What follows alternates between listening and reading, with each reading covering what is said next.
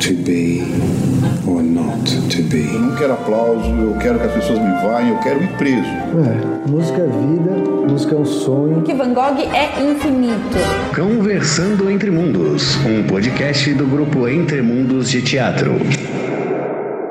Bom dia, boa tarde, boa noite. Esse é o Conversando Entre Mundos, uma realização do grupo Entre Mundos de Teatro. Segue a gente no Instagram, arroba Grupo Entre Mundos, e no Facebook, Grupo Entre Mundos. Ou acesse o nosso site, www.grupoentremundos.com. Se você tiver alguma sugestão de convidado, de pauta, manda um e-mail pra gente, grupoentremundos.gmail.com. Eu não sei como você chegou aqui, mas nós estamos nas principais plataformas de streaming. O título do episódio de hoje é Aquele que os artistas precisam. Eu sou Rodrigo Gergoletti, diretor e dramaturgo do Grupo Entre Mundos. Eu sou Bianca Fina, educadora, fotógrafa e atriz do grupo Entre Mundos. Opa, meu nome é Jean Pascales, sou publicitário, nerd e aprendiz de ator, né? Melhor dizendo. Boa. No episódio de hoje a gente tem entrevistado o Jean Pascales, que é sócio fundador da agência Dionísio. É o primeiro não artista entrevistado, alguém que não, não é artista eh, mesmo, é, na, na prática. Segundo o site da agência Dionísio, ele é aquele que faz parte da geração Jedi, convidado para a iniciativa dos Vingadores e um membro real da família Stark, também conhecido É como isso, aquele isso que é uma- criar no mundo da publicidade. Olha o que eu achei. É, ah, incrível. Tinha esquecido que eu tinha me resumindo tão bem. Isso basicamente diz falou- que você é um cara que gosta da cultura pop, né? Eu sou um cara da cultura pop, cara. A vida inteira eu fui da cultura pop, assim. Tipo, eu sempre amei qualquer coisa que fosse, que envolvesse esse mundo onde a gente não vive. Legal, interessante. E você disse que é ator aprendiz? Como assim? é, na verdade, assim, a gente fez umas peças no colégio, né? Brincadeira, mas assim, enquanto admirador de arte, né, a minha vida inteira eu sempre fui, sempre gostei de visitar museu, de, eu sempre fui aquela criança é, que sofria bullying, mas eu sempre gostei desse mundo, sempre gostei de, de HQ, sempre gostei desse tipo de coisa, sempre me aventurei na parte criativa, na parte publicitária que me cabe, que o meu forte é a redação, né? Sempre foi redação, sempre adorei é, escrever, então já escrevi inúmeros, inúmeros HQs, já escrevi inúmeras histórias, livros, até teve uma época que eu me aventurei na poesia, mas é, não é o meu forte. É, eu sou mais ou menos nesse nível de aprendizagem. Ah, bacana. E Diferente. você é sócio da empresa Dionísio, é isso? Isso, a Dioniso é uma empresa que tem é, três sócios e ela nasceu é, como um blog de conteúdo. É, eu, eu trabalhava em agência, trabalhava na, na Thompson, né? Os meus outros sócios trabalhavam em agências também, né? E a gente se conheceu na faculdade. E a gente sentia muita dificuldade na nossa área de procurar referências criativas para as campanhas, né? Então eu, por exemplo, sempre fui planning, então eu sempre porra, tinha dificuldade de tentar achar alguma coisa que fosse diferente, que agregasse alguma coisa para a marca. E aí a gente resolveu, é, como os três sempre amaram arte, começar a escrever sobre. Então a gente começou o blog dionisioarte.com.br é um blog onde a gente alimenta com conteúdos de arte. Começou traduzindo de fora e depois, quando começou a crescer o blog, a gente começou a escrever sobre os artistas aqui. Essa foi basicamente o caminho do nascimento da Dionísio. A gente desenvolveu nossa revista digital, foi super bem e logo em seguida começaram a aparecer as demandas, né? A gente não tinha noção. Então, por exemplo, o grupo Pão de Açúcar veio atrás da gente querendo fazer um grafite na área de saque deles. E aí eles entraram em contato perguntando, né? Quem que a gente poderia recomendar.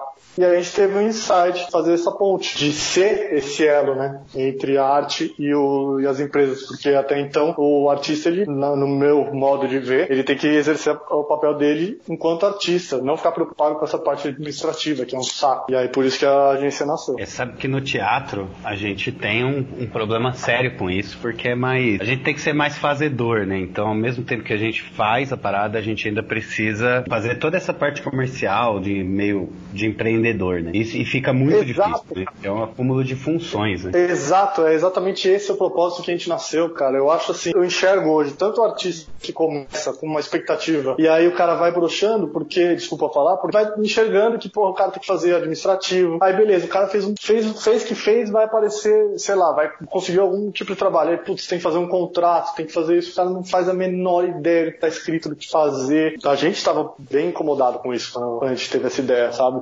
Porque, querendo ou não, a gente lida diretamente com o artista. Nosso papel é falar diretamente com os artistas. Então, tipo, você ter uma pessoa, pô, tá, tá afim de fazer, só que não faz porque tem uma série de burocracia por trás, é uma coisa que me incomoda bastante. É importante, eu acho, essa ponte, né? Ter uma agência que faça esse tipo de coisa, porque às vezes um artista ele criou, tem uma criação, uma peça, sei lá o que seja, e ele fala, tá, eu quero vender, mas aonde eu vou vender? Com quem que eu falo? Quem eu procuro? E às vezes a gente não sabe, né, como começar. Então eu acho bem importante essas produtoras e agências que façam isso, né? Exato, exatamente. Eu acho que além disso, é importante a gente, óbvio, a parte comercial é interessante para o artista para ganhar dinheiro e tudo mais, mas o papel enquanto agência é realmente fazer o nome do, do artista crescer, entendeu? Então eu acho que falta aí para profissionalizar um monte de artista que tá tendo, que tá vindo aí, é, é interessante ter uma agência. Bem legal. Sim, você vem da, da, da área da comunicação. Como é que você caiu assim? Foi totalmente acidental cair nessa coisa do, dos artistas e tal? Foi só o convite do Pão de Açúcar ou teve uma intencionalidade nisso? Como é que você veio parar na arte?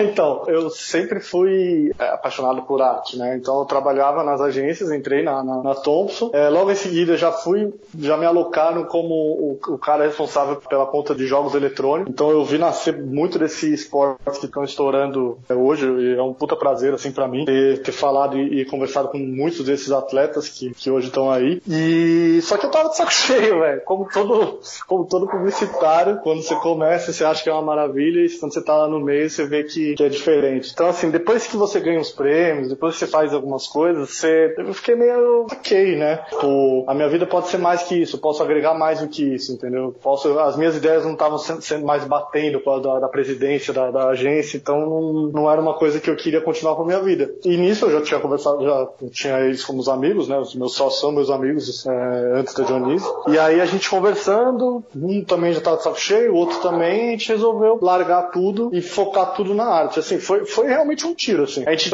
estava alimentando conteúdo no, no Dionísio Arte, quando veio o estalo para fazer o Dionísio AG, né? Que é, a, que é a agência. Foi um tiro no escuro, todo mundo. Os três, tipo, abriram mão de tudo que tinha e foram é, atrás do, do sonho. Uma trajetória bem de artista mesmo.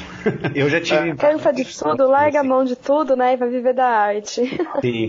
mas, é, mais ou menos, vender meu, meu, meu, brinco na praia, mais ou menos isso. Porque é. é, é complicado quando você, tipo, você quer. Vocês vocês são artistas, vocês sabem. Quando vocês querem colocar a ideia de vocês é, em prática e, e sempre tem a, a, coisa que segura, né? Então você fica meio desanimado. Sim. É, eu já tive várias experiências, assim, de. Eu já tive algumas companhias de teatro, tive companhia de circo, abri um espaço cultural e eu sempre tive muitos sócios, assim, né? Quase sempre, né? Principalmente no meio da arte, que a gente tem essa questão do ego, a gente tem uma, uma, umas questões aí que, que é, pelo menos, não sei se é de artista, mas é, é era uma questão para mim e para a maioria dos meus sócios. É você, é Victor Nomura e o Rafael Araújo, que são seus sócios, né? Eles dois. A, apesar de serem amigos, como é, que, como é que é essa relação? Porque a relação de amigo, ela ela pode ser afetada pela sociedade e às vezes ela pode até atrapalhar a sociedade, né? Como é que é essa relação entre vocês nessa, nessa coisa toda? Bastante. É, é, o Vitor em si é o nosso é o nosso comercial, é o cara que é mais cabeça, mais gerente de conta, vamos dizer assim, que cuida de, de, de da parte burocrática e tudo mais. Ele é uma pessoa muito difícil de lidar. O Rafa é o cara, é o artista, é o cara que lida diretamente com os artistas, que conhece, que tem contato, que vive o dia a dia dele. E ele é um cara tranquilo. Então, os dois dá um atrito bem grande, assim, quando precisa fazer alguma coisa, eles brigam muito. Então eu sou, eu tô ali no meio termo. Eu sou um cara, eu sou um cara extremamente tranquilo, então a porrada vem, eu sou atendimento da agência, então a porrada vem em mim, eu consigo amortecer e passar pro Rafa, se for uma coisa de produção, que ele é a produção, ou pro Vitor, se é uma coisa que é comercial ou administrativo. Então, a gente conseguiu se encaixar, eu acho que você deve ter tido essa experiência também, como você disse que já teve sócios, você vai conseguindo se adequar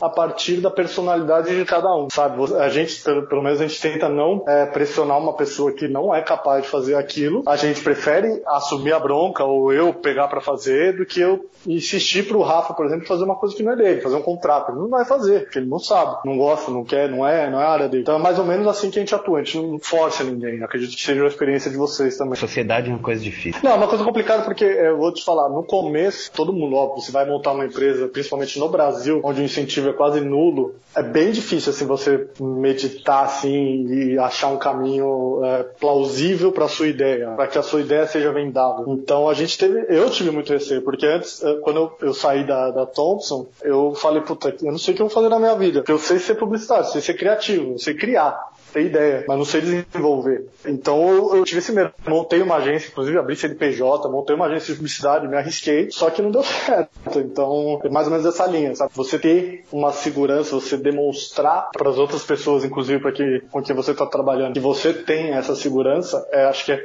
é fundamental pro, pro negócio, pilar do negócio da certo. E você, você falou, ah, a gente largou tudo, né, e nos arriscamos, né? E deu certo, né? Quanto tempo mais ou menos que essa agência foi aberta? Então, a Dionísio Arte, que é o blog, ela tem mais ou menos uns 7, 8 anos. É, a Dionísio Agência, enquanto agência, a gente tem 3 anos de existência só. Tá bem, bem embrionário. Mas eu vi que vocês já fizeram uns trabalhos grandes já, né? Os murais na... Grandes murais na cidade de São Paulo, eu vi umas notícias na Veja. É, sim, sim. Coisas grandes, assim, coisas interessantes. É, é porque assim, a gente, a gente faz um trabalho comercial muito agressivo ativamente. Então a gente fala com. Porque vocês sabem disso, a arte, ela não tem um caminho enquanto uh, negócios, né? A gente, tem, a gente abrange qualquer, qualquer marca. Qualquer marca pode incentivar a arte, qualquer marca pode, pode patrocinar algum tipo de evento. Então a gente foi para cima, fez um trabalho agressivo, a gente fez trabalhos incríveis com empresas muito grandes, inclusive tem um trabalho que vai sair, é, já saiu até a, a algumas matérias, mas não saiu a de divulgação. Pintou um avião, cara. Porra.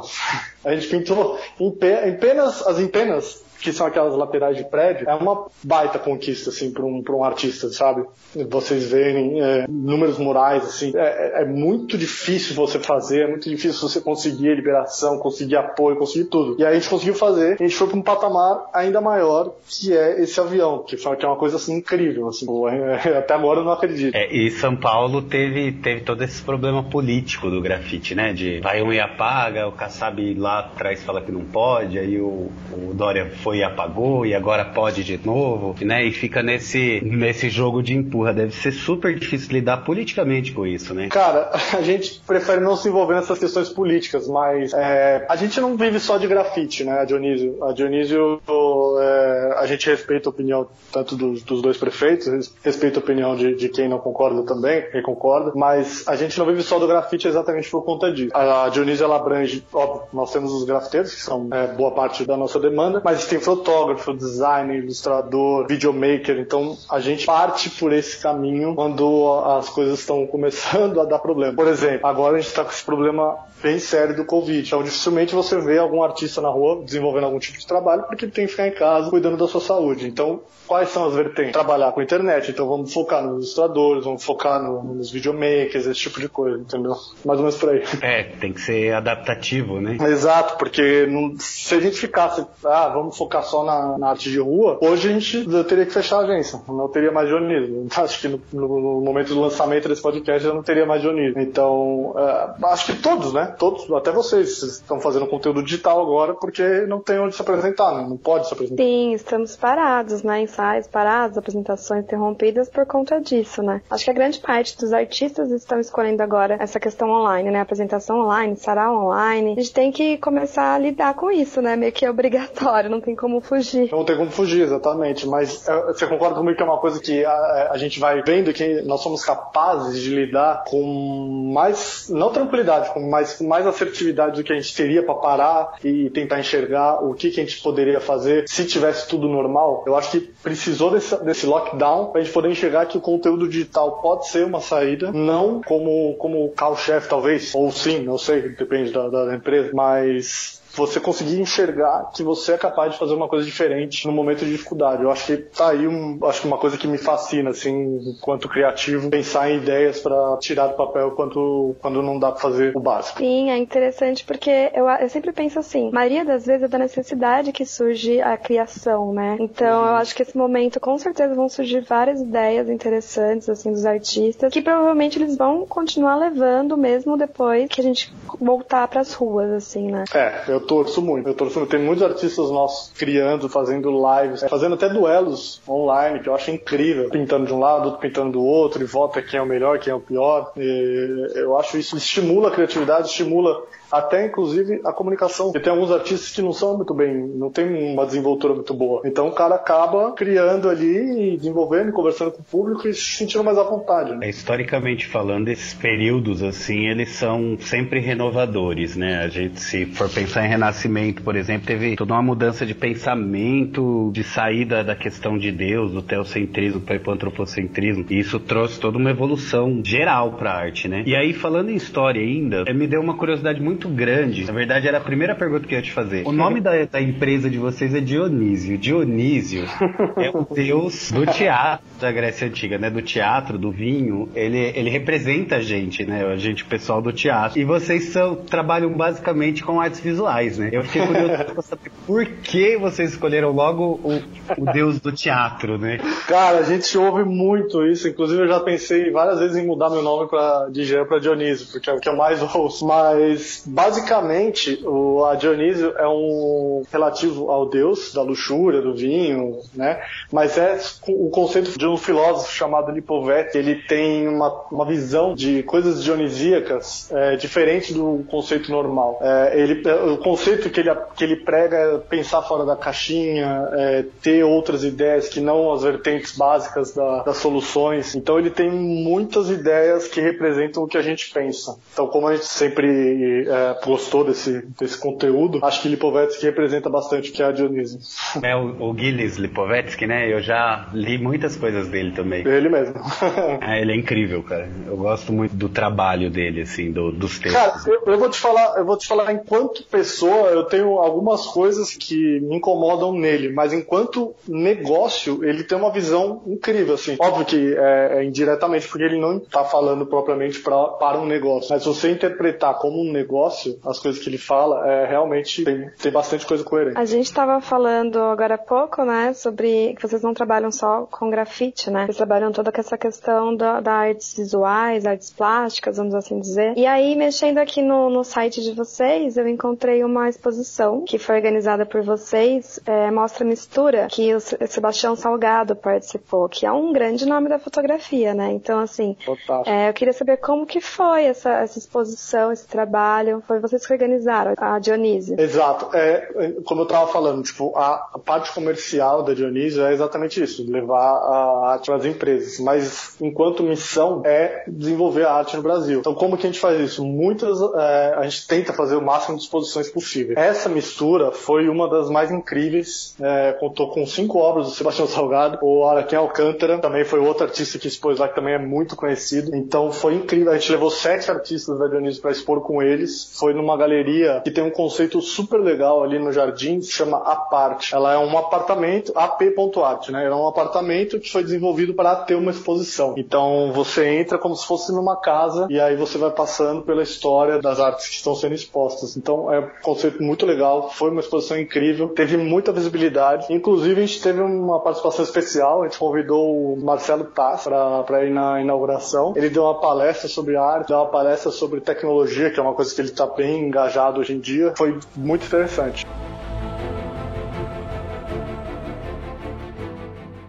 E como que é essa relação com os artistas, assim? Porque artista, como eu falei antes, né, a gente tem nossas peculiaridades, nosso ego, essa coisa toda. É muito complicado, às vezes, assim, ou, ou tem algumas situações em especial que foi muito difícil, assim?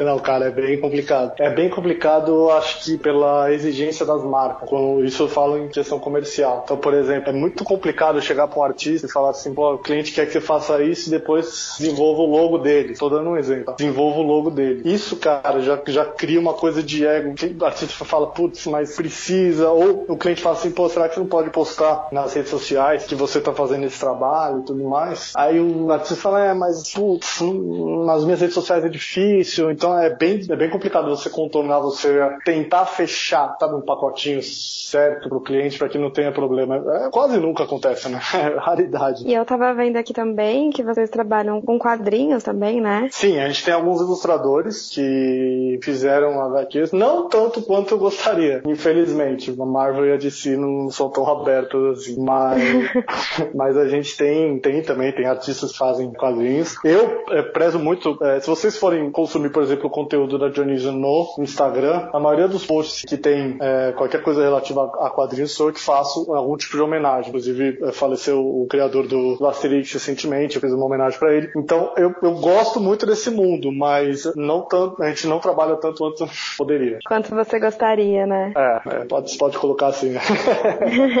tem uma parte aqui que é o Dionísio Mag, Mag? Isso, a nossa revista digital. Dionísio ah, Mag. revista... ah, legal. É, nessa revista, o que a gente faz? A gente tem o conteúdo do Dionísio Arte, só que a gente compila e cria conteúdos mais é, segmentados, sabe? Mais artísticos, entrevistas mais complexas. A gente entrevistou o Gilmar Pina, que é um que fez, eu não sei se vocês se recordam de uma exposição que teve na frente do Parque Ibirapuera, que mesclava a religião católica com todas as outras religiões. Então era Buda ajudando Jesus, era é, foi, foi bem falado assim. O Arnold Schwarzenegger, por exemplo, é, fez questão de visitar quando ele estava aqui no, promovendo o evento dele. Então a gente faz umas entrevistas com, com, com os caras da arte mais engajados. E aí na revista você, óbvio, é gratuita, só nome e, e e-mail e você faz o download e você pode consumir um conteúdo que é incrível. Vocês recolhem esses dados das pessoas para criar mailing, né? É, como todo, como toda empresa, o coração dela é o mailing, né? Então a gente saber quem é que está interessado por arte é muito mais fácil para a gente poder ver para qual caminho seguir, né? Se a gente está acertando, se a gente está errando. E depois vocês usam isso para mandar conteúdo, para ou que eu sei que tem empresa que vende até o mailing, né? Que as, principalmente as de telemarketing compram muito mailing das Casas Bahia, do, né, de outros lugares. Não, basicamente a gente tem dois tipos de newsletter que a gente manda, que são os trabalhos que a gente faz, podem inspirar as empresas, que no nosso mailing a maioria é empresa de trabalho comercial, né? Quanto a nosso trabalho institucional, as exposições, os convites que a gente faz. Então assim, o nosso conteúdo não é isso. Eu não vou chegar e falar para você, olha, o Dionísio agora, sei lá, tá vendendo papel de parede, compra papel de parede, não sei o que. Não, eu vou basicamente te mostrar o que eu fiz, que isso pode ser uma coisa, fala, porra, olha que legal essa ideia. Se eu fizer, se pegar essa ideia e fizer isso, sabe? A gente estimula a criatividade. É isso que a gente pensou quando a gente desenvolveu. Porque é difícil achar conteúdo de arte bom, sabe? E se a gente puder mostrar o que a gente fez,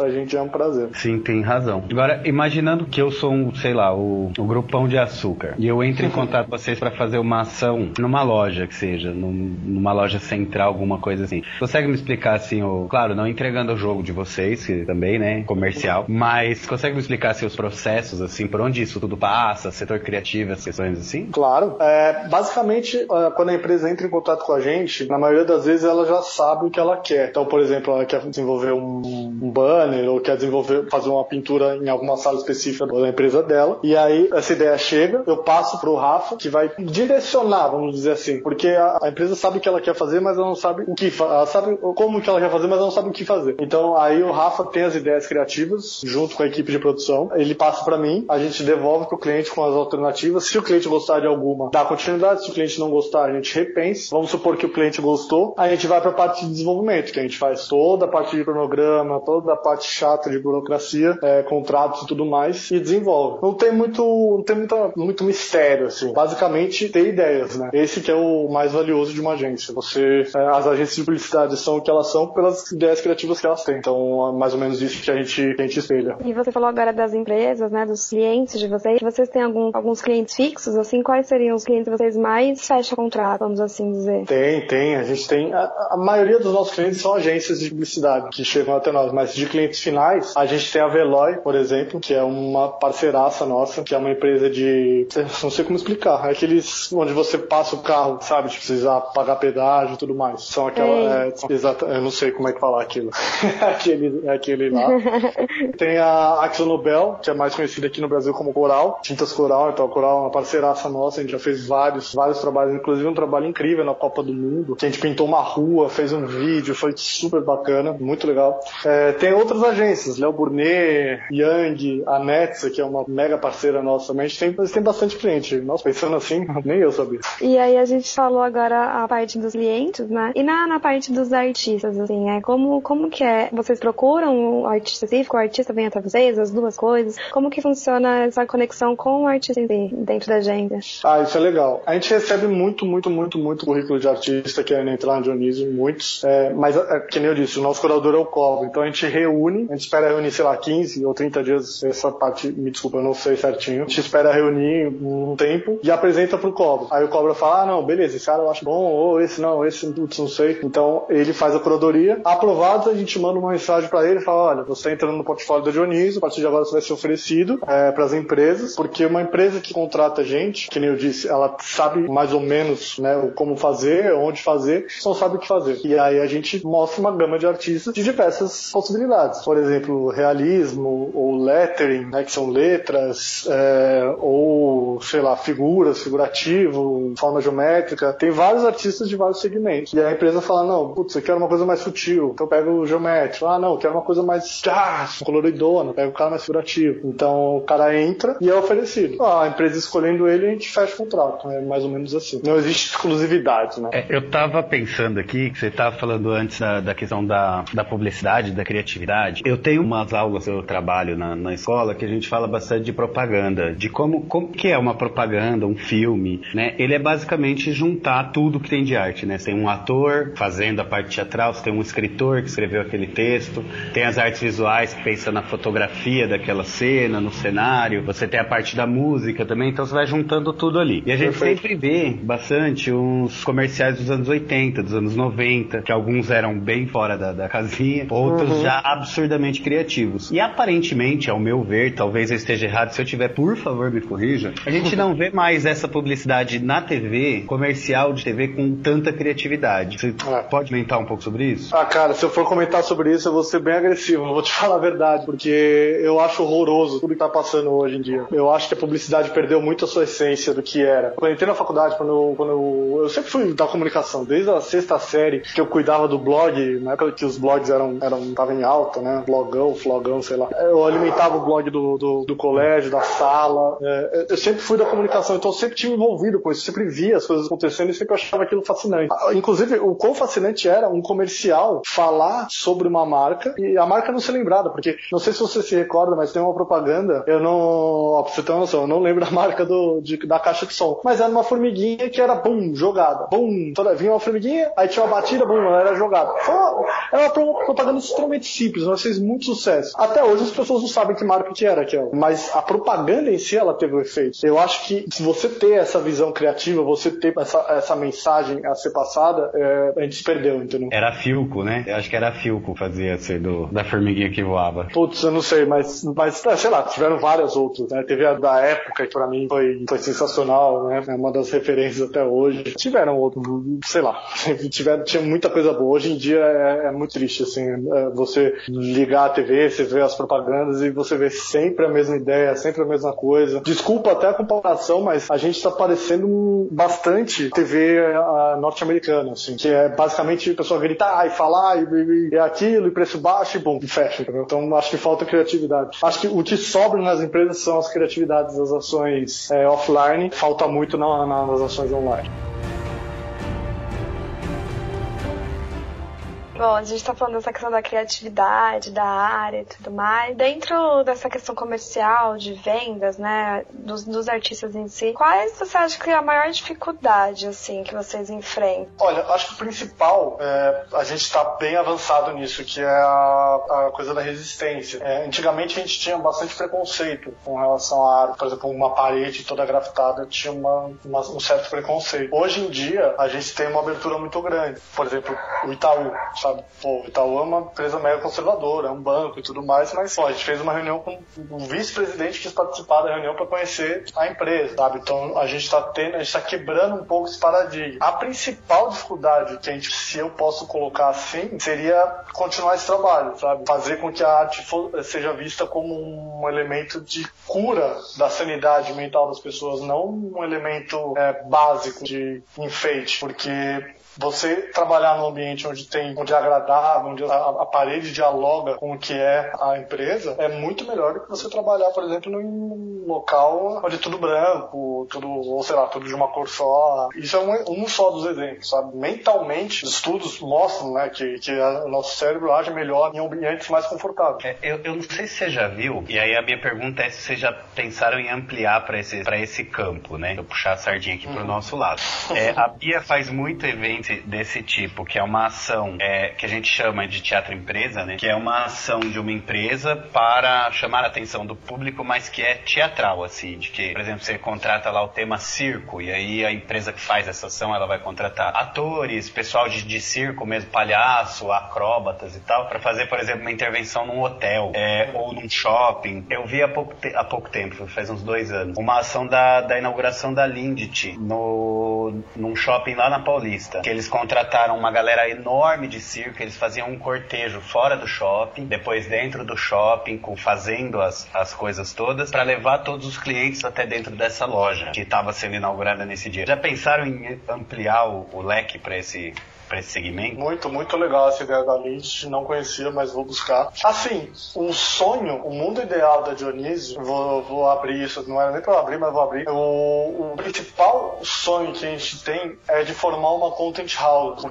que é uma content house? A gente formar uma casa de conteúdo onde todas as artes possam dialogar. Por exemplo, a gente tem um espaço, um galpão, onde tem a parte de teatro, onde tem a parte de cinema, onde tem a parte de fotografia, de grafite e tudo mais, e que as empresas possam explorar isso de uma forma mais ampla. Por exemplo, a empresa que vai contratar um grafite, por que não fazer no dia do lançamento do grafite algum tipo de intervenção artística envolvendo o teatro, representando alguma coisa? Ou por que não, no dia que for fazer o teatro, não fizer contratar um músico, etc, etc, etc. Esse é o mundo ideal. Nosso objetivo, enquanto Dionísio, é daqui a um tempo vir aqui nesse podcast novamente e falar assim, nossa, hoje nós estamos inaugurando o Dionísio House, que é uma casa de conteúdo onde os artistas vão poder trabalhar livremente e a gente vai poder oferecer os serviços agregados todas as formas possíveis para os clientes, o que seria um, assim, uma incubadora incrível, onde os clientes poderiam buscar é, tanto novato quanto pessoas já consolidadas no mercado de uma forma segura, sem precisar passar por, sei lá, por buscas e tudo mais, e depender de agências, outras agências, terceiros e terceiros e terceiros, não, já teria o caminho dele certo. Então esse é o mundo ideal. Nós queremos sim ampliar para outras formas de arte o mais rápido possível, mas infelizmente agora não dá. É, eu tenho esse sonho louco também de. A minha área mais educacional, né? Eu tenho esse sonho louco de abrir uma escola de arte, assim, porque em São Paulo, é, inclusive já fiz pesquisa de mercado dentro dessa, dessa área educacional. Você tem escolas de, de grafite, você tem escolas de teatro específicas, escolas de dança, que, são, que é um segmento, inclusive, bem, bem rentável, né? Que a dança o balé específico, ele é, as mensalidades são altíssimas e tudo mais. E tem escolas de música. E eu tenho esse sonho maluco de fazer um lugar onde tem aula do que a pessoa quiser fazer dentro da arte, inclusive combinada, né? Porque eu acho isso incrível. É porque eu acho que o artista também, a gente do teatro, eu acho que é um pouco mais, é um pouco mais flexível nesse sentido por conta das coisas que a gente faz. Assim, ah, tem que fazer uma peça, tem que tocar uma música aqui na peça. Aí você aprende uma música no violão, não sabe tocar mais nada, só aquilo. Mas você vai aprendendo, vai, vai entrando, né, nas outras, nas outras linguagens artísticas. Mas o artista acho que ele tinha que ser um pouco mais completo, de, de estudar teatro e música, né? O, o bailarino estudar, estudar interpretação também, né? Teatro, para também se comunicar melhor, né? Porque arte basicamente é comunicação também, né? Você querer comunicar, seja arte mais conceitual, arte mais comercial, ela quer comunicar alguma coisa para alguém, né? Se não comunicar, na minha, na minha visão, né, não é, não é artístico se não comunicar, causar, né, se for mais conceitual, causar um incômodo ou uma euforia, se for uma coisa mais comercial, comunicar, olha, é isso aqui que eu quero que você saiba e tudo mais. Sei lá, mas Exato. eu tenho essa, essa visão também. É, você sabe que um dos sonhos do Cobra, é, ele é um parceiro nosso, né? A gente conversa bastante. É, um dos sonhos dele é abrir um instituto, onde faça exatamente isso que você acabou de falar. É pegar alguns parceiros, é, construir uma, um galpãozão também, ensinar, sabe? Ah, beleza, você quer ensinar grafite? Pô, beleza, a gente vai trazer uns caras aqui pra te pra,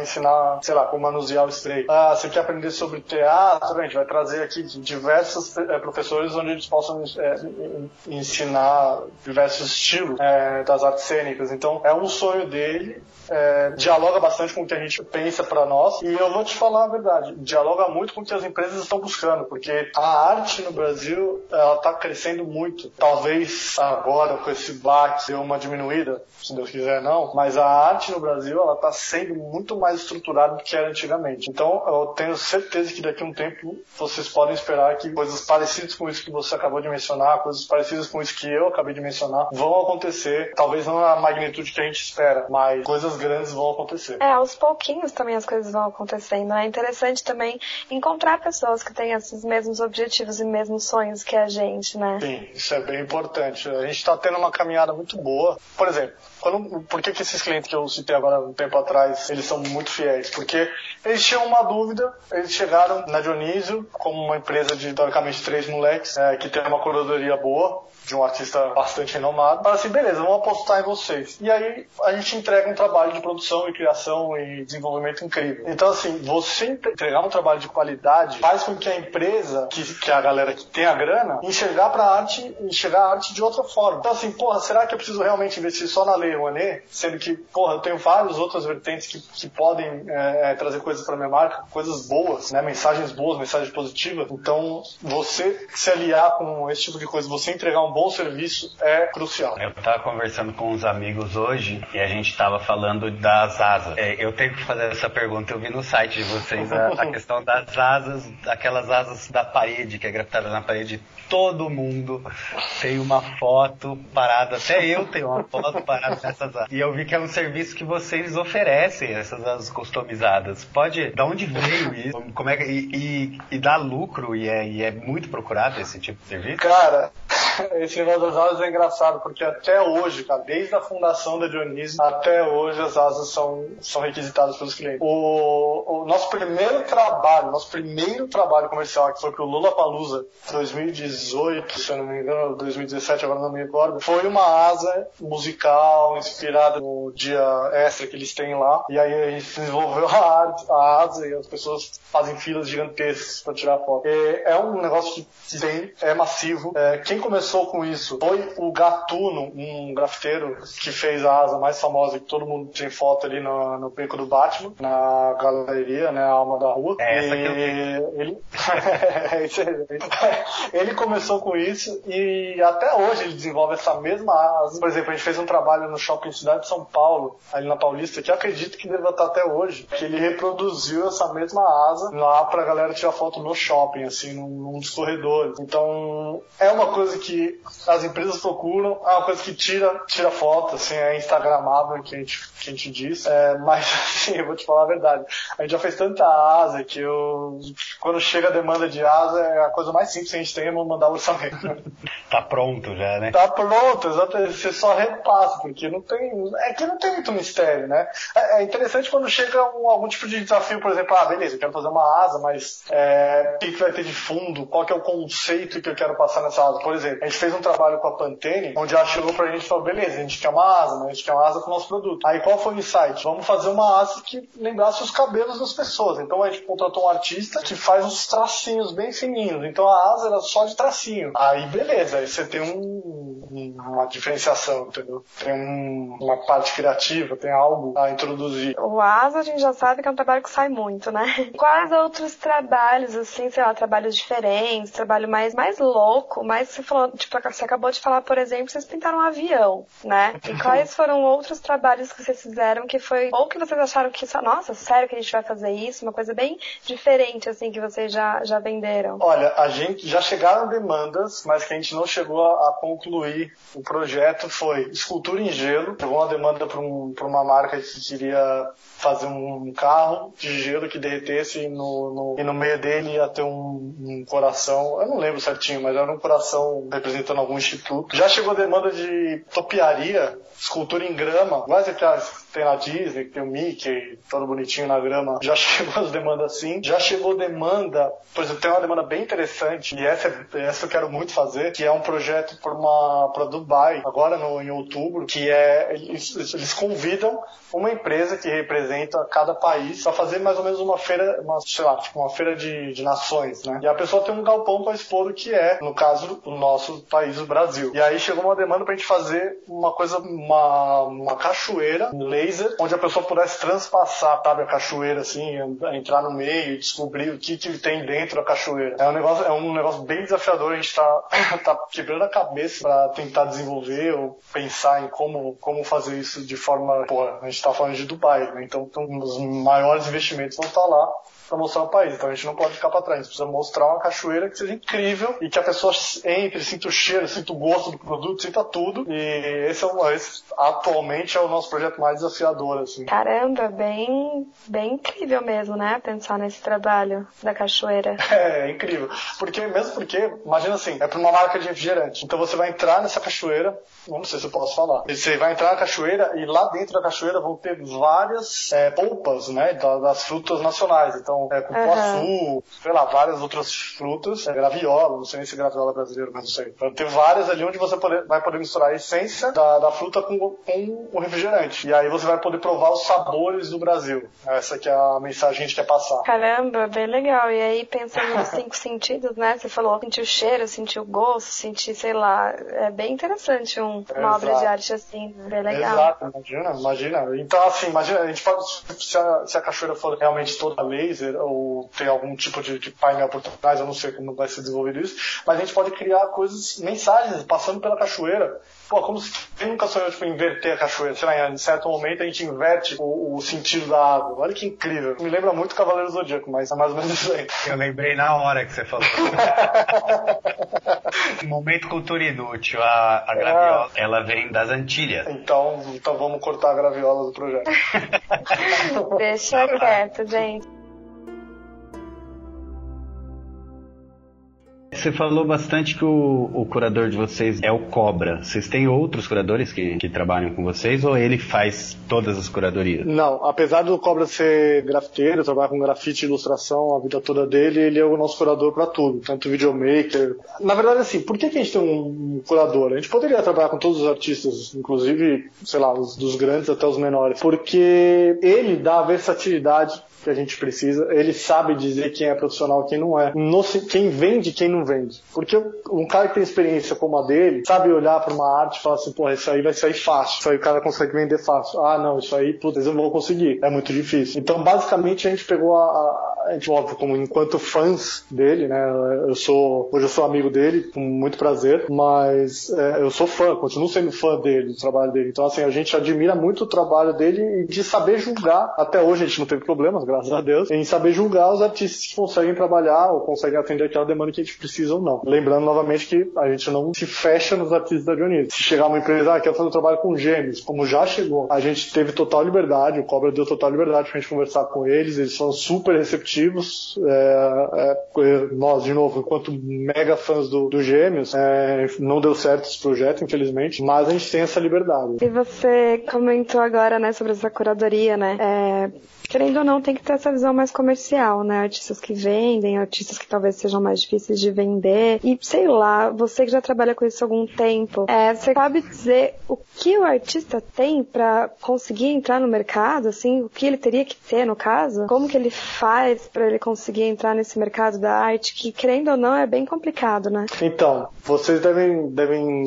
passar por isso também. A arte é uma coisa que a gente não consegue, é, é, a gente não consegue dar valor né? Eu não consigo virar para você e falar realmente, putz, esse quadro custa X, X reais, porque eu dependo do que o artista considera o trabalho dele, do que, que a essência do trabalho dele tá passando para mim. É, de novo, a gente entra naquele, naquele caso do, das pinturas renascentistas, né, que, que o Rodrigo mencionou agora há pouco. Pô, eles, por que que era tão incrível o trabalho renascentista diferente, acredito eu, seja mais incrível que o trabalho contemporâneo? Porque o trabalho renascentista ele mostrava as transformações, ele passava uma mensagem. Então, beleza. Então, isso para mim tem valor. Agora, para você, pode, você pode olhar e falar, putz, eu prefiro muito mais uma coisa contemporânea que me demonstre leveza e que me demonstre mais tranquilidade no, trabalho do que necessariamente uma coisa tão, tão pesada como uma, um trabalho renascentista. Então, nesse sentido, eu acho que é muito difícil virar para você e falar assim, putz, um artista precisa ter isso, isso, isso. Eu acho que assim, falando por experiência do, do que os clientes têm aprovado com a Dionísio, isso pode ficar de dica para algum artista é, que está ouvindo. É, as empresas empresas buscam muito a relação que, a, que os artistas têm com a marca. Eu vou, eu vou ser um pouco mais claro. Ah, teve uma marca de tintura de cabelo que entrou em contato com a gente para fazer um trabalho para as mulheres com câncer. Então, as mulheres com câncer são obrigadas a raspar o cabelo. Então, elas vão desenvolver uma linha de lenços artísticos com as cores do cabelo. Então, vai ter o, o lenço da, da mulher loira, o lenço da morena e tudo mais. E aí, eles vão distribuir como case para as mulheres com câncer. O que, que eles buscavam?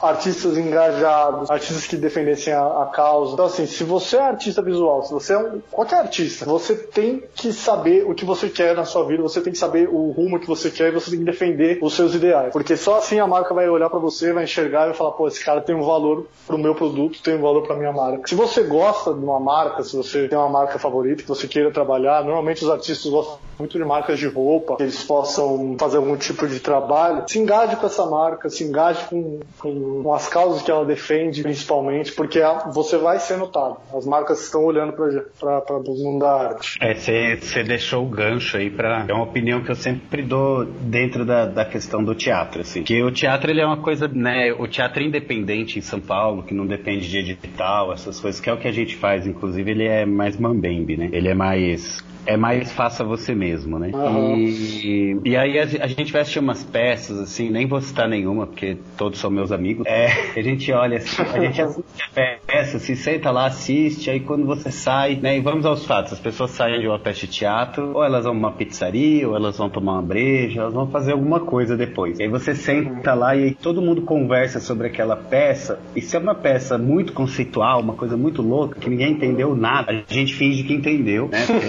a gente é muito burro. E tem outra vertente que, que a gente fala que é um teatro mais comercial, que é aquele teatro que tem o ator da Globo, que é dentro do shopping, e que você sai de lá com a mensagem bem específica, assim, ah, é, nessa peça eles estavam dizendo que você não pode ser homofóbico, ponto. Né? Não importa a sua opinião. E uhum. a, eu acho que a gente tem que, pelo menos no meu trabalho, assim, eu tento buscar um meio termo disso, assim, uma coisa que não seja tão clara, mas que também não seja tão confusa. Para as pessoas poderem ir para pizzaria e continuar conversando sobre a sua peça, essa coisa comercial, né? Todo mundo, todo artista tem essa, não tem essa veia empreendedora, assim, né? Tem essa dificuldade, assim. Os que, os que têm essa veia são os que se dão melhor. Você estava comentando desse assunto de, de não, de tentar equilibrar as peças. Eu posso até te dar um exemplo bem, bem, bem atual. É, recentemente a gente teve um filme lançado no Netflix chamado O Poço. Então, assim, é, é, as pessoas assistiram o filme, acharam incríveis, só que ninguém sabe o final. Então, é, é eu acho que esse, essa é o, a coisa, sei lá, que me chama muito a atenção, que me faz amar a arte, sabe? Tipo, é, beleza, eu, o diretor não falou do final que ele queria ou que ele, que ele pensou. Ele deixou as pessoas pensarem. Então, o, o que é arte? Hoje, hoje, se eu olhar para o mural de um artista, eu posso ter a minha visão da arte, como você pode ter a sua.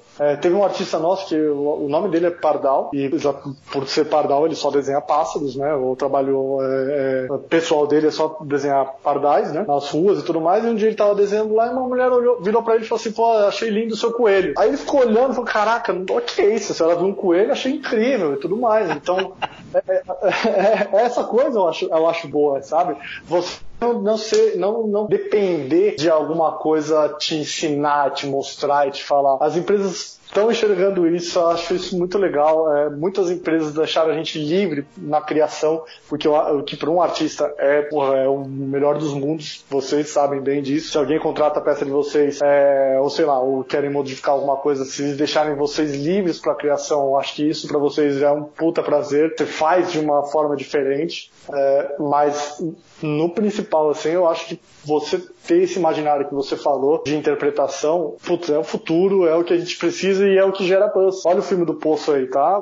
Todo mundo fala desse filme. A arte tem muito disso, né? A gente às vezes quer passar uma coisa X, mas cada um entende dentro das suas referências, né? E aí cada um sai com o entendimento daquela obra de arte. Eu acho que isso na arte é muito interessante. Eu acho que em todas as formas de arte, né? Isso existe. Em todas, em todas. Você ir numa galeria de, de, de arte, você vê uma exposição um artista X e você olhar as obras e falar, poxa, legal, tive esse entendimento. Aí você sai, você vai pro teatro e você vai conversar com as pessoas, aí a pessoa vira pra você e fala assim, ah, eu entendi X. Aí você olha e fala, caraca, mas aquilo era Y. Então, assim, isso eu acho fascinante. Isso é uma coisa que não enjoa e não vai enjoar nunca. É isso que é, que é mais legal de trabalhar com arte. As coisas não enjoam, as coisas não. ah, Por mais.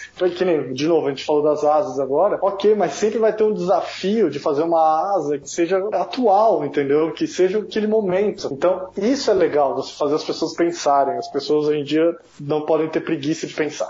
Sim, e eu trabalhei em exposições, né, como educadora, e a gente recebia visita, né, grupos de visita escolas, enfim. E era engraçado como a gente tinha essa preocupação, tipo assim, a gente sabia o que o artista quis passar, mas a gente tinha essa preocupação de, na hora da visita, não entregar, não falar, o artista quis dizer isso. Porque isso corta, né, tipo, a, a imaginação das pessoas. Então a gente tinha todo esse cuidado de criar uma visita onde as pessoas falassem o que elas acharam. E às vezes o que elas falavam acabava entrando nas nossas próximas visitas, porque cada dia surgia coisas novas. Exato, isso é fascinante, né? Você, você ouvir, você tá vendo ali, você saber o que na sua cabeça e na cabeça do artista ele quer passar naquela mensagem e ver outra pessoa com, com outra, outra visão de mundo que você tem, é, que você não tem, desculpa, e aí a pessoa fala, mano, isso aí é Y, e você fala, caraca, onde o cara tirou isso? Aí começa a pesquisar, você começa a olhar e fala, caraca, realmente, você puxar essa coisa aqui, tem um pouco de Y mesmo, blá blá, eu acho isso. Foda, desculpa, eu me empolgo falando. Eu tava lembrando de uma história que eu, a gente, a nossa companhia, às vezes faz apresentações em escola pensando em formação de público, né? Levar isso para esses adolescentes, principalmente periféricos, que têm menos contato, né, com, com a arte. E uma das escolas que a gente fez foi a escola em que eu trabalho hoje, né? Eu sou dramaturgo, eu não tô em cena, eu escrevi o texto e tudo mais, e depois da peça, o- os alunos adoraram, foi muito divertido, foi gostoso para mim estar na escola no dia seguinte, né, e, e para ouvir o que os alunos acharam e tal. E teve dois alunos que chegaram para mim assim com uma cara muito muito tensa, assim, falou, professor, preciso que você me explique algumas coisas que que, que foram apresentadas porque eu nunca tinha visto teatro na vida e, e é uma peça, a peça que a gente apresentou lá, ela é bem conceitual. E eles pediram uma explicação e eu, eu fiz uma pequena explicação, né, bem equivocado inclusive em ter feito a explicação. Eu- um dos garotos tava lá, acho que posso até falar o nome dele, o Lucas, que ele inclusive vai ouvir, é um menino, é um menino ímpar assim, aquele cara que ele tem 15, 16, acho que ele tem 16, e- 16, 17 anos agora. E ele tem, ele tem um pensamento reflexivo muito acima da média, assim. É muito legal conversar com ele. E ele depois virou pra mim e falou: Pô, Rodrigo, você me sacaneou. Porque eu tinha tido um entendimento X, né? Me explicou todo o entendimento dele. E aí quando você explicou, acabou comigo. Porque eu tinha pegado algumas coisas que você Nossa, explicou, mas eu Rô, tinha tadinho. criado em cima. Eu acabei com a, com a interpretação do menino. Já, já falando dessa coisa de formação de, de público, a gente tá falando bastante de consumo de arte, né? De como a arte também pode ser consumida, né? Tem gente que é contra isso, mas eu, eu acredito muito que a arte é para consumo, inclusive, né? Sem público não tem, né? Como que você, o que que vo, como que você não, o que você consome em, em arte e não só na linguagem que você trabalha, mas nas linguagens que você também não trabalha, assim, seus gostos pessoais. Eu, é, enquanto Jean, não Dionísio, eu amo, é, como eu disse, sou meio nerd, então eu amo HQ, adoro é, entender outros universos, jogo Dungeons and Dragons até hoje, porque, que nem vocês são, são artistas cênicos, acho que muito do, da, da- de você interpretar no, no Dungeons and Dragons é fascinante pra mim. Tipo, você não é mais aquela pessoa, você a partir do momento que começa o jogo, você é outra pessoa e você tem que viver aquilo. Então, assim, eu sou um cara mais, mais caseiro, assim, então eu consumo bastante série, bastante HQ. Jogo muito, tenho uma coleção de mais ou menos uns 200 board games, é uma, uma outra coisa que eu admiro muito em designers que criam uma arte voltada para um tema. Por exemplo, tem um jogo que você é um, um gerente de uma companhia onde você tem que levar eletricidade pro, pro, pro, sei lá, pro país, lá pro Brasil, vamos supor. E aí e o cara desenhar e, pensar na arte voltada para aquilo, e você vê as soluções que ele teve iconográficas e demonstrativas, inclusive as questões gestalt que que estão incluídas nessa, nessa, nessa, nessa criação dele, sabe? Tipo, imaginário, né? Então, isso me fascina muito. Eu consumo muito isso, séries, filmes, HQ, CDs, jogos e tudo mais, não totalmente diferente dos outros. Tem outros, o Rafa, por exemplo, é extremamente artístico, então ele consome só conteúdo artístico, vive de, de, de ver é, o que está sendo feito lá fora para ele tentar trazer aqui pro Brasil. O Vitor também é outro, outra pegada, mas eu sou mais ou menos nessa linha. É, eu sempre comento que quando eu dou aula de arte, né, eu sempre falo, ah, a matemática a gente usa para isso, o português para aquilo, né, colocando as coisas, tentando contextualizar. E a arte serve para quê? Efetivamente para a nossa vida, subsistência, para nada. Mas sem ela, provavelmente todo mundo ia estar tá mais louco do que a gente já tá. E a arte para você significa o quê, gente? Olha, para mim, se eu pudesse classificar a arte hoje, eu poderia dizer que a arte, ela nada mais é do que a essência da espiritualidade. Porque ninguém, as pessoas não sabem que elas precisam de arte, mas elas precisam de arte. Exatamente como vocês colocaram agora. É, um mundo onde a gente está em quarentena, não tem nada passando numa televisão, ou não tem nada para a gente ouvir, ou não tem nada para a gente fazer qualquer coisa de interação artística, isso é uma coisa que para o ser humano hoje está sendo mostrado o quão a arte é importante, o quão é essencial para nossa espiritualidade, para o nosso ser, para o nosso inconsciente e para o próprio consciente também, a gente poder interpretar a arte da forma que ela é, mais pura, porque a arte ela é uma essência da vida, sendo que ela não necessariamente é explorada pelas pessoas. Então, as pessoas falam, ah, beleza, vou num bar, vou beber e tal, vou ficar com meus amigos, tudo bem. Mas é, existe o, o, por trás, entendeu? Existe as coisas que acontecem por trás que fazem com que ela chegue até lá. E isso, a arte está incluída, os assuntos que você fala, as coisas que você faz, onde você visita. Às vezes você pode não perceber, mas você vai num bar que você gosta pelo ambiente que ele é. Tem muitos bares que tem um design é, incrível, tem uma arquitetura incrível, incrível, querendo ou não, aquilo é arte. A arquitetura é arte, você desenvolver, decorar e tudo mais, aquilo é arte. Então você se sente confortável naquele lugar, seu inconsciente trabalhando. Então a arte nada mais é do que você trabalhar o seu consciente e seu inconsciente. Bom, eu imaginando que eu sou um ouvinte, eu, eu acabei caindo nesse podcast de alguma forma, né? é, como que é, eu te achei você incrível e decidi que, que vou fazer uma ação com você, quero trabalhar com você. Como entra em contato? Boa. Nosso Instagram é o arroba Dionísio Arte, Dionísio com S e arte com E no final. Tem o contato arroba dionisioarte.com.br, que é o nosso e-mail de mais focado em comercial. Mas assim, cara, manda mensagem no Instagram, a gente sempre dialoga, a gente adora dialogar tanto com artista quanto com admiradores de arte. A gente tem várias vertentes que a gente pode trabalhar juntos, inclusive a gente tem várias propostas, por exemplo, nos trabalhos institucionais, que é, ah, eu tenho um muro na minha casa que vive pichado. Então a galera vive pichando e tudo mais. Tá certo que picha é um estilo de arte, mas a gente não vai entrar nesse ponto, nesse mérito aqui. Eu quero que coloque alguma coisa lá. Então a gente faz a ponte entre uma empresa de tinta, um artista que queira fazer os trabalhos mais, mais mais pessoa física, vamos assim dizer. Então, cara, conversa com a gente no Instagram, conversa com a gente no Facebook, Dionísio Arts, não sei se alguém usa o Facebook hoje em dia, mas é, chama a gente, a gente adora conversar, estamos 24 horas disponíveis. Acho que é isso. Se você gosta de arte. Arrasou. Meu nome é Rodrigo Gergolê e eu percebi que um cachorro participava do podcast. Meu nome é Bianca Fina e eu ainda vou tirar foto no meio das asas, que eu não tenho nenhuma. Meu nome é Jean Pascales e, como diria Nietzsche, temos a arte para não morrer da verdade. Muito obrigado, Jean. Foi muito boa essa conversa. Fiquei muito feliz com essa conversa. Pô, obrigado, meu gente. Foi legal pra caramba. Desculpa aí se não foi do jeito que vocês imaginavam, mas qualquer coisa, tô disponível. Foi muito legal. Adorei conhecer vocês, o trabalho de vocês. Foi muito bom, de verdade. Eu gostei bastante. Obrigado.